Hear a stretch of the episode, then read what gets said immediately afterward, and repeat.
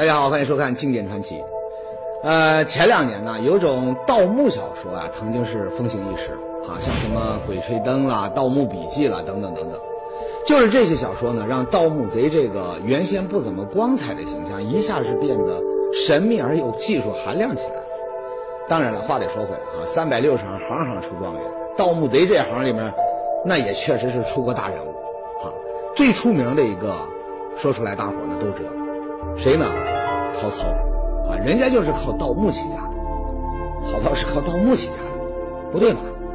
读过三国的观众那要说了，说曹操起家的过程呢，书上写的很清楚啊。东汉末年，董卓窃国乱政，各路诸侯就起兵讨伐，而曹操呢，也趁机拉了一支几千人的队伍加入到讨伐大军当中，后来才慢慢的打出了一片天下。你说他跟这盗墓没关系啊？嗯，不错。照《三国演义》里边的说法，曹操是散家财合义兵啊，也就是花家里的钱拉起的队伍。可事实上呢，曹操当时啊，他只不过是一个小官，家里呢也不是什么大财主，而招兵买马、军饷、兵器、粮草，样样都得花大钱。你说他曹操哪来这么多的银子？这银子啊，他是盗墓盗来的啊，这可不是宏宇信口开河，有证据。曹操发达以后呢，三国名士建安七子之一的陈琳，他就写了篇叫《为袁绍袭豫州》的文章，把这曹操当过盗墓贼这不太光彩的老底儿呢给揭了出来。在陈琳的文章里啊，有这么句话：“特制发丘中郎将，摸金校尉，所过灰秃，无骸不露。”把这段古文翻译过来，就是说呀。说你曹操是个挖人坟墓的将军，你偷了人家墓里的金银宝贝不算，还把人家的墓呢弄得是乱七八糟，尸骨扔的到处都是。那么除了陈琳的文章呢，正史《三国志》里面呢也有这么一句话：操引兵入砀，发梁孝王冢，破关收金宝数万斤。什么意思呢？也翻译一下：曹操带着士兵摸上了芒砀山。挖开了梁孝王的坟墓，还把这个棺材呢给撬开了。好家伙，金银财宝啊，整整是弄了几万斤。怎么样？盗的是谁的墓？在哪盗的？就连这个赃款有多少，那都写的是清清楚楚，啊，不会有假的吧？所以，有人呢很肯定的说，当年为了筹钱招兵买马，曹操呢是心一横，当了回盗墓贼，把汉武帝的叔叔梁孝王刘武的墓啊给挖了。靠着盗来的财宝，他才拉起了自己的队伍，成就了大事业。对曹操当过盗墓贼这个说法，那相信的人呢很多。不过呢，提出质疑和反对的人那也不少。为什么呢？很多历史学家都觉得呀，自古以来曹操的形象那就不怎么样，史书也好，文章也好，那都是人写的。对这样一个大奸臣、大反派泼脏水的人，那肯定不少，没凭没据的。谁敢保证盗墓这事儿他不是古人捏造的呢？这么一来啊，关于这事儿的真假呢，多年来那是争议不断，可谁也没有过过硬的这个证据来说服对方，啊，直到前些年呢，争论才算是有了一个结果。今天呢，宏宇呢就来跟您说说这事儿。河南省的永城县地处河南、安徽、江苏三省的交界的地方，啊，是一个人口不到一百万的山区小县。这年呢。永城文化馆的一个工作人员陈文清，为了搜集民间故事呢，到县里的芒砀山区啊去住了一段时间。而在一个叫保安山的偏僻山村呢，他听这个村里的老乡呢说了一件事儿。什么事儿呢？老乡说呀，说就在村边的山上有个叫孝王洞的怪洞，里头啊挺吓人的。我听老年人说啊，说洞里头有黑水河，发现有这个什么。什么说的妖怪说的这猫不像猫，狗不像狗的。老乡还说呀，以前呢，村子里面有胆大的人去钻过这个小王洞，结果呢，一个个全都是有进没出，有去无回，估计呀是让洞里面的妖怪给吃了。后来呢，就再也没人敢进洞。那么一听这事，哎，一向不信邪的陈文清呐，那可就来劲了，还有这样的洞。我得去看看。按照老乡的指点，这天老陈呢独自一个人呢，他就找到了这个小王洞。可到了洞口一看呢，老陈有点傻眼了。怎么呢？之前呢，他一直以为啊，孝王洞它是一个天然的大山洞，可现在他才知道，感情这是一个人工凿出来的洞。带着满腹的疑惑，那么老陈呢，点起火把就走进了黑漆漆的洞里。啊，到里面仔细再一瞧，他更确定了自己的判断。洞壁上的石头一块块全都砌的是整整齐齐，地面上呢那也是平平整整，不像山洞，倒像是一个巨大的地下宫殿。只是呢，如此偏僻的深山里面，你说怎么会有一个这样的宫殿呢？它又是用来干什么的？想了很久啊，陈文清他也没有想出一个所以然来。他，加上在洞里面找了半天，他也没发现别的东西。所以呢，出洞之后，老陈呢也没再多想，这事儿啊就这么过去了。一转眼，时间那就过去了好几年。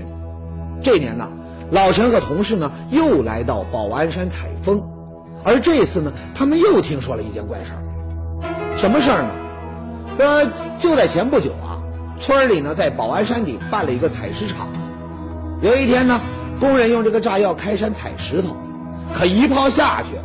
这石头没崩出来多少，地下呢却赫然出现了一个大坑。那么，这个大坑会是什么呢？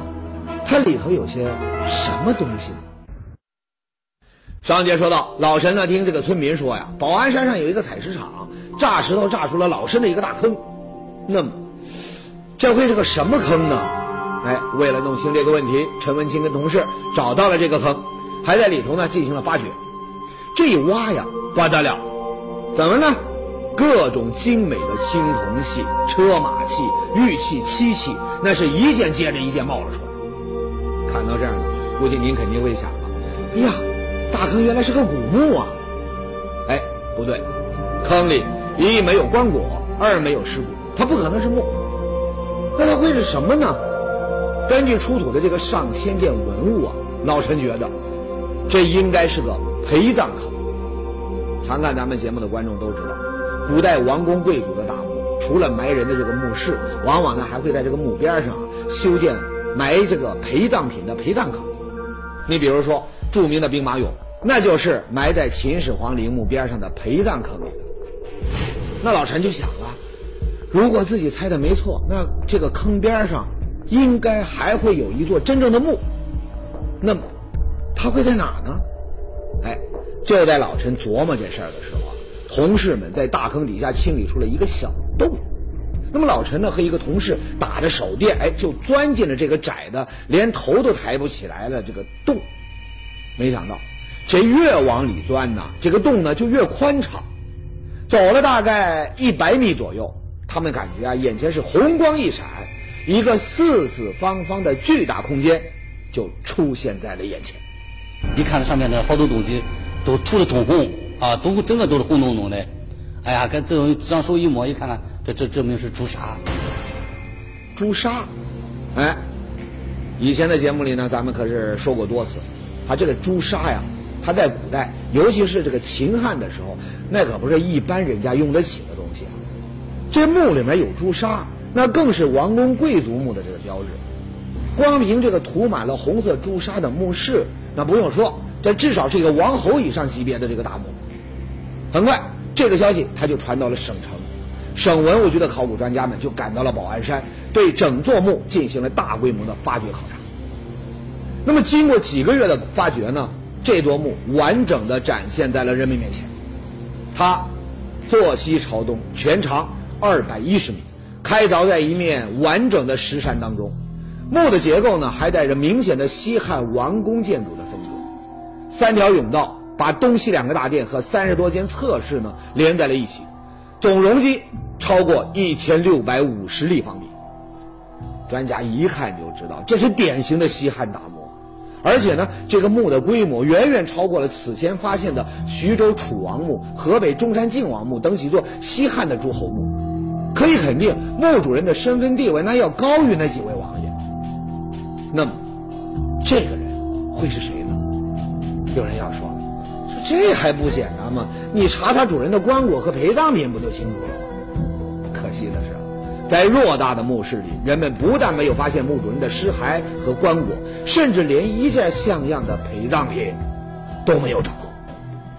也就是说，这座规模空前的大墓竟然是座空墓，那不白白忙活了吗？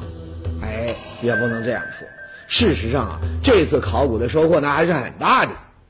就在这座墓里，人们发现了好几样中国考古史上第一次的新鲜玩意儿。你比如这个，您知道是什么吗？有人可能会说了，哎，看着挺眼熟的，啊，这这这像是卫生间里面用的地漏吧？哎，没错，确实是地漏。不过呢，这可是两千年前的地漏，因为它这个地面上这个有石头，就在这个石头上做出来这样一个方形的石槽。前槽中间呢，好像有这样有一个圆方孔，里头有一个圆孔，这代表着这个沐浴间。洗澡以后，这个本来这里面还可以放一个木盆，然后有一桶桶椅，也就是水瓶。舀了水以后，哎，人坐到这里面，然后有另外说是侍女，这帮着把水倒到身上，然后进行搓洗。看到这儿呢，估计有观众要笑了。说这又是卫生间，又是地漏的，这个墓里面该不会还有抽水马桶吧？哎，不开玩笑，还真有。就在刚才那个有地漏的洗澡间边上的一间房子里面呢，专家们发现了目前为止中国最早的坐便厕所。这个坐的这种石头呢，这个脚踏的地方呢，还刻有画像，这可以说是目前来说就是中国画像石最早的画像石。这是刻的几棵长青树。上边是一个一只凤鸟，下面呢是寿带团立和这个菱形，就是刻的非常精细，嗯，非常规整，这是表现了王室气派。哈，如此精美的东西啊，竟然是个坐便器，那实在是有点让人。那么以前宏宇在网上看过。说是迪拜的七星级酒店奢华到连这个卫生间的马桶啊都是黄金做的，看来啊，那就是跟咱们的老祖宗学的，啊，除了中国最早的坐便器，那么考古人员呢还在这个墓里面发现了中国最早的冰柜，冰柜，那我想大家一定认为我是在开玩笑，一点不开玩笑。您现在看到的这个叫冰凌式，它就相当于我们今天用的冰柜。只要在底下你放上冰，不但能够给鱼啊肉啊保鲜，有了它呢，三伏天那也能吃上冰镇的西瓜。怎么样，开眼了吧？前些年人们做广告都爱说一句话：“帝王级的享受。”什么叫帝王级的享受？这就是两千年前就用上了带地漏的卫生间和坐便器，三伏天还有冰柜吃。那么。在地下享受这种奢华生活，会是什么人？哎，经过仔细的寻找，考古人员呢在一间测试的地下挖出了一些玉片。经过鉴定，这些玉片是金缕玉衣上用的一个玉片。那金缕玉衣，在咱们节目里面那可是讲过好多次了。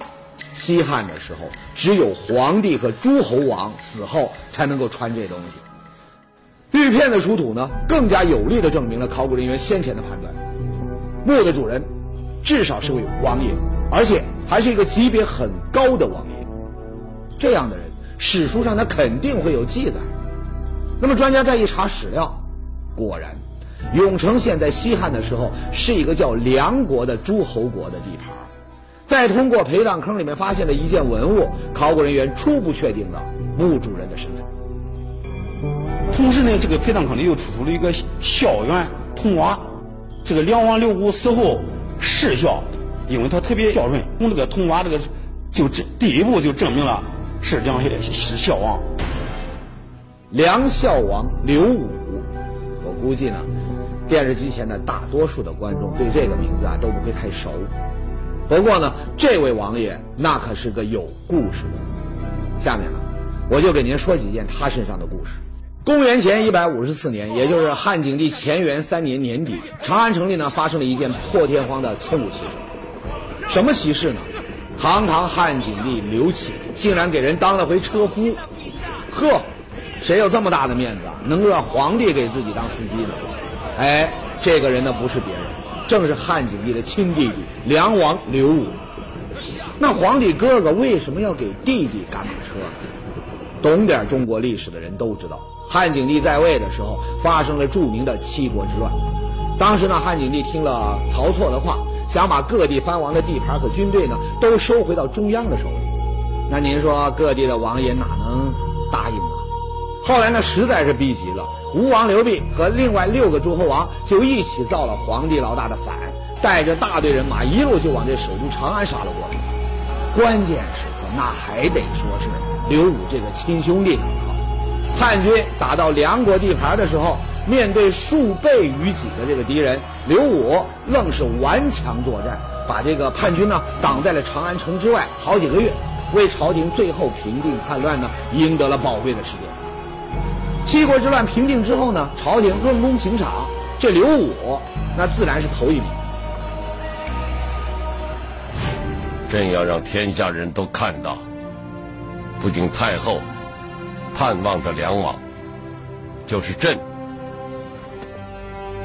对这个亲兄弟也是翘首以待。前面说了，汉景帝刘启和刘武那是亲哥俩，他们的娘亲窦太后呢，平时最疼的呀，就是这个又帅又孝顺，还特别有本事的小儿子。那么这回呢，刘武他又立了大功，救了国家，那就更不用说了。各种好东西，窦太后那是想着法的赏给刘武，一下子啊，刘武他就成了天下第一大富翁。史书记载的话，那个粮食的富有呢，超过了天子。这个主要是窦太后的赏赐，所以一直到梁孝王死的时候，他这个仓库里边的金子啊，都多的不得了。到后来，窦太后还觉得光是赏几个钱儿，那实在是太委屈刘武。可这刘武呢，他又不缺钱，不缺官儿，那还能赏什么呢？干脆让他当皇帝的接班人吧。老身有个主意，让你弟弟做你的储君。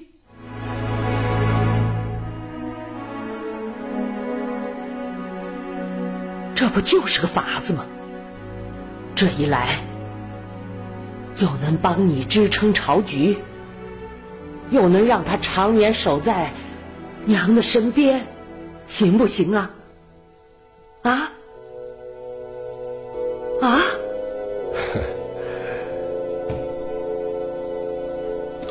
呃，其实这也没什么不行。天子一诺千金。这个孝王进京，在一个家庭宴会上，汉景帝说了这句话。迁就之后传为梁王。司马迁接着写了写了三个字叫“太后欢”，就他母亲窦太后一听可高兴，梁孝王也可高兴。哎，皇帝就跟太后都说了，让梁王刘武来做接班人。可咱们都知道。汉景帝之后接班做皇帝的，那是中国历史上最有名的皇帝之一汉武帝刘彻。那么，这刘武为什么没能做成皇帝？上节呢，咱们说到，在七国之乱当中呢，梁王刘武他立下了大功，太后和汉景帝啊都表示要让刘武啊做皇帝的接班人儿那么后来他怎么就没做成皇帝呢？哎，要说清这事儿。咱们又得说回到保安山上的这座墓来。前面说了，大墓虽然很豪华，可是呢，里头啊基本上没有啥陪葬品。而西汉流行厚葬，那些个没刘武有钱的这个诸侯王，这个墓里面陪葬的珍宝那都多得吓人。而皇帝的亲弟弟，天下第一大富翁刘武的墓里面，那怎么就没有陪葬品呢？难道说这不是刘武的墓？哎，经过专家的考证啊。还真不是，在保安山大墓一间墓室的顶上啊，人们发现了一幅足有三十平方米的巨大壁画。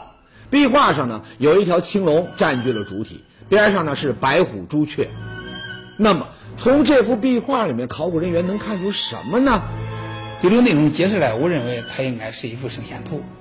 呃，因为汉代人认为人死了就要像活着一样，就要视死如生。哎，再一个，他觉得人死了以后。呃，可以升天，升天怎么升天呢？要借助于升天的工具。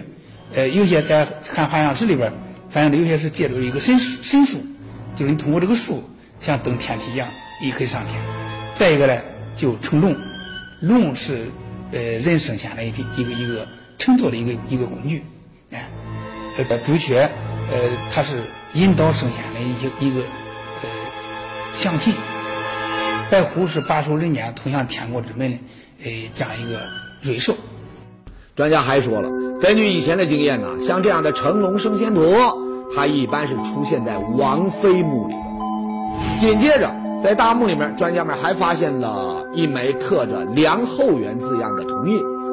那么，在用来封堵墓门的这个色石上，考古人员呢还发现了“西宫”两个字。而这一切都证明，眼前的这座大墓，墓主人他并不是梁王刘武，而是他的王妃。不过呢，专家也知道，既然有了王妃的墓，那梁王的墓应该也就在附近。因为有两个比较重要的文物，一个呢是一个铜印“梁后元”，啊，一个呢就是一个带有孝元一个瓦，啊，这两个。但是这个孝元和这个梁后元这两个呢，就是从嗯一个方面就可以确认，就是梁相王墓。应该就在这个这个陪葬坑的附近。王妃的墓规模都有这么大，这么奢华，那可以想象，梁孝王的墓那一定是更加壮观。可是，梁王的墓室到底会在哪里呢？哎，就在这时候啊，人们在王妃墓的一个侧室里面发现了一条被积水淹没的暗道。那么把水抽干之后呢，人们顺着这条暗道一直走，竟然走到了。另一个大洞，这是哪呢？我想呢，有人已经猜到了。没错，不是别的地方，就是咱们节目一开始说到的陈文清他钻过的那个孝王洞。不过呢，和王妃墓比起来，这个孝王洞的规模那是要小得多呀，顶多只有这王妃墓的三分之一那么大。这下呢，考古人员又糊涂了。如果孝王洞它就是梁王墓的话。那它怎么会比这王妃墓还小？而接下来，人们在孝王洞里面一考察，还发现了一件不可思议的事儿，什么呢？说这个孝王洞啊，它还是个半拉子工程，啊，有的地方呢，这个墙壁跟屋顶已经被打磨的平整光滑，可有的地方呢，那却是粗糙不平，一看就知道凿开之后啊，它没有经过任何加工，奇怪吧？啊？地位如此显赫的梁王，怎么会葬在了一个还没完工的半拉子工程里呢？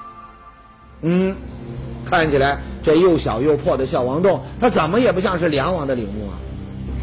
可让人想不到的是，有专家在查阅了相关史料之后，他说了，正好相反，孝王洞是一个仓促完工的半拉子工程，这恰恰证明了它就是梁王墓。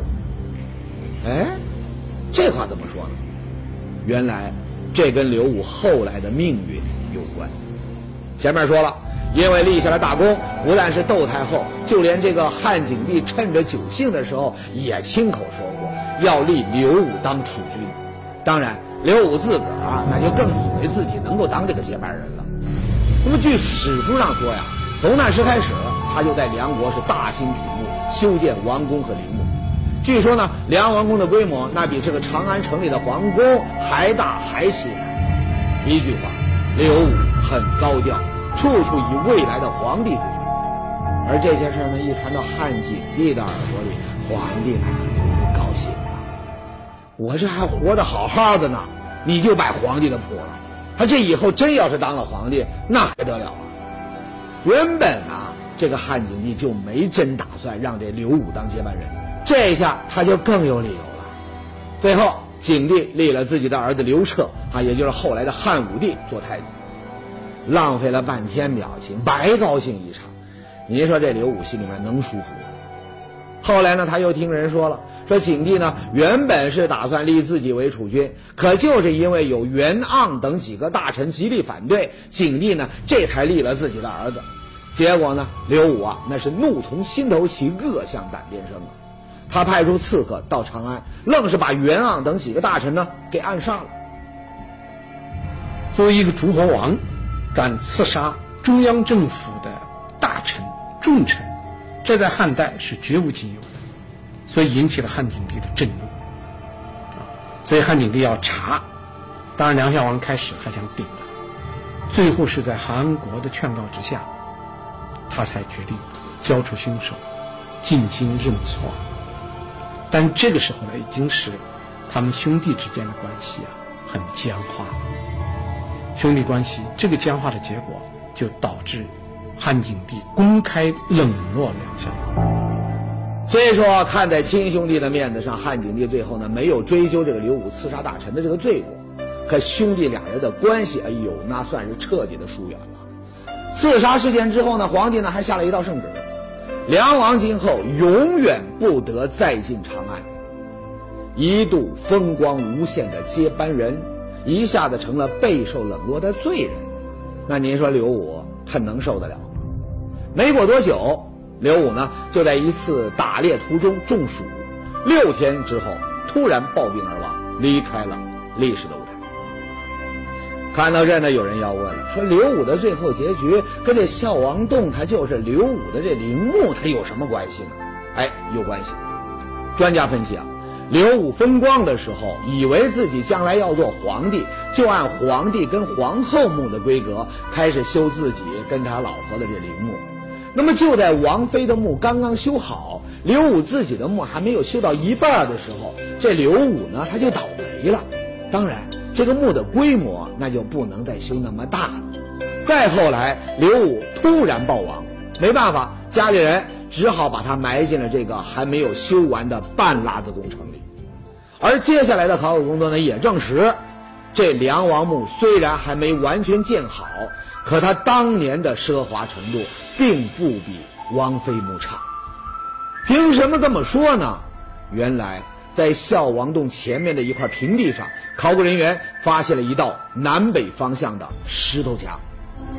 当时我就想，这个南北的石头墙离这个梁王离这个墓葬那么近，那肯定就是一个非常重要的遗迹。果然，沿着石头墙一挖，一座大型的宫殿遗址出现在人们面前。这就是梁王墓当年地面上的建筑。虽然呢，咱们现在只能看到一些残砖断瓦。不过呢，他当年的宏大规模，那是个人都能够看得出来。不难想象，刘武活着的时候享受的是怎样的荣华富贵，而且他死后呢，也想继续享受这样的待遇，这才有了咱们在王妃墓里面看到的那些新鲜玩意儿。那至于两座墓里面为什么没有任何的陪葬品，我想不用我说，大家也猜到了，被盗了呗。而且呢，从墓室现在的情况看呢，专家还分析出下手的他不是一般的盗墓贼，一般的盗墓贼啊，只会偷值钱的金银珠宝，那个棺材尸骨呢，他们不会动。只有曹操这样的胆大包天、手里又有军队的家伙，才敢也才有能力把整座墓室一扫而空。哎，看来一代奸雄曹操，还真有可能干过盗墓的勾当。